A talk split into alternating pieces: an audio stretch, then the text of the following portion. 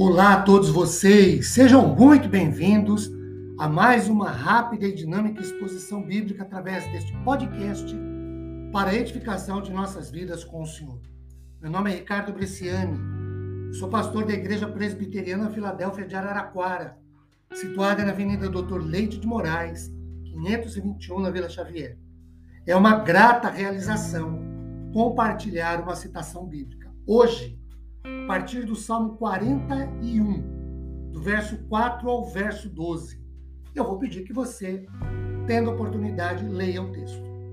Este salmo, Salmo de Davi, nos permite visualizar um indivíduo que acabou de recuperar a saúde durante uma doença não especificada, após uma séria enfermidade. E expressa aqui a sua ação de graças. Não é uma ação de graças simples, pois está influenciada pela escola da sabedoria nos versículos introdutórios e reverte numa lamentação ao descrever sua situação desesperadora. Contudo, queridos, o perigo agora já é passado e a recuperação está assegurada. Olhemos a mensagem. Do verso de número 10 ao verso de número 12, quando Davi diz assim: Tu, porém, Senhor, compadece-te de mim e levanta-me para que eu lhes pague segundo merecem. Com isto, conheço que tu, tu te agradas de mim em não triunfar contra mim o meu inimigo. Quanto a mim, tu me sustens na minha integridade e me pões a tua presença para sempre. Agora, nestes versículos, Davi faz uma oração por segurança no Senhor.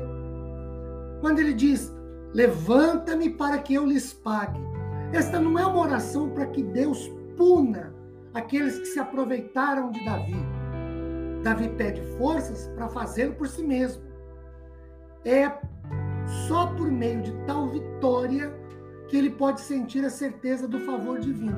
A despeito de todo o mal físico e emocional, a confiança de Davi no Senhor não foi abalada. Davi ora pela restauração de sua saúde, no verso 10.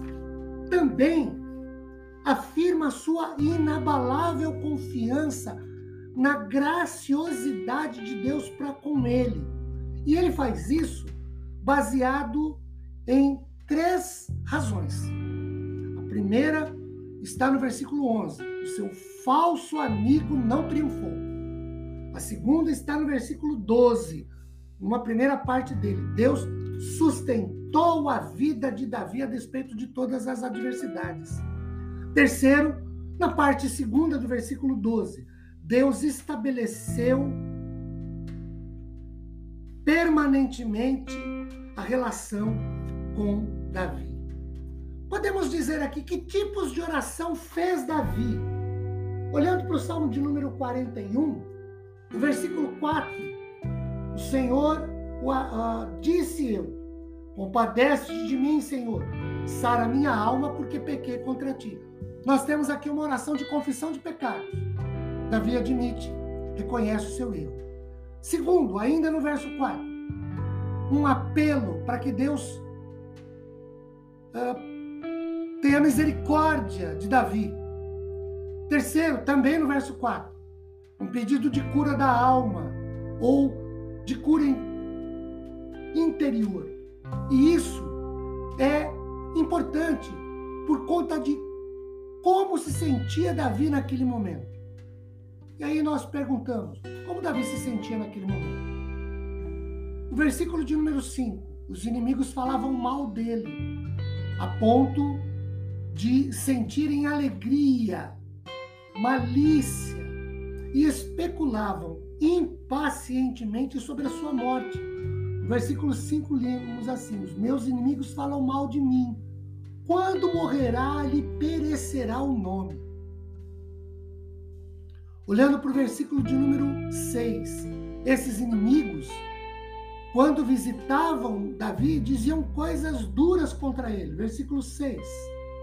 Se algum deles vem me visitar, diz coisas vãs, amontoando no coração malícias, em saindo, é disso que falam. E o versículo 8, o que eles falavam? Peste maligna deu nele, caiu de cama, já não há de levantar-se. De quem mais Davi esperava apoio, esse também se voltou contra ele. Verso 9. Até meu inimigo, até meu amigo íntimo, em quem eu confiava, que comia do meu pão, levantou contra mim o seu calcanhar.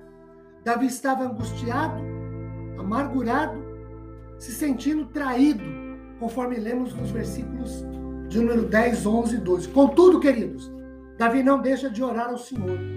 Confessa seus pecados apela pela misericórdia de Deus e pede que Deus o cure e o restaure. Que esse mesmo Deus trate conosco, nos curando e restaurando. Amém?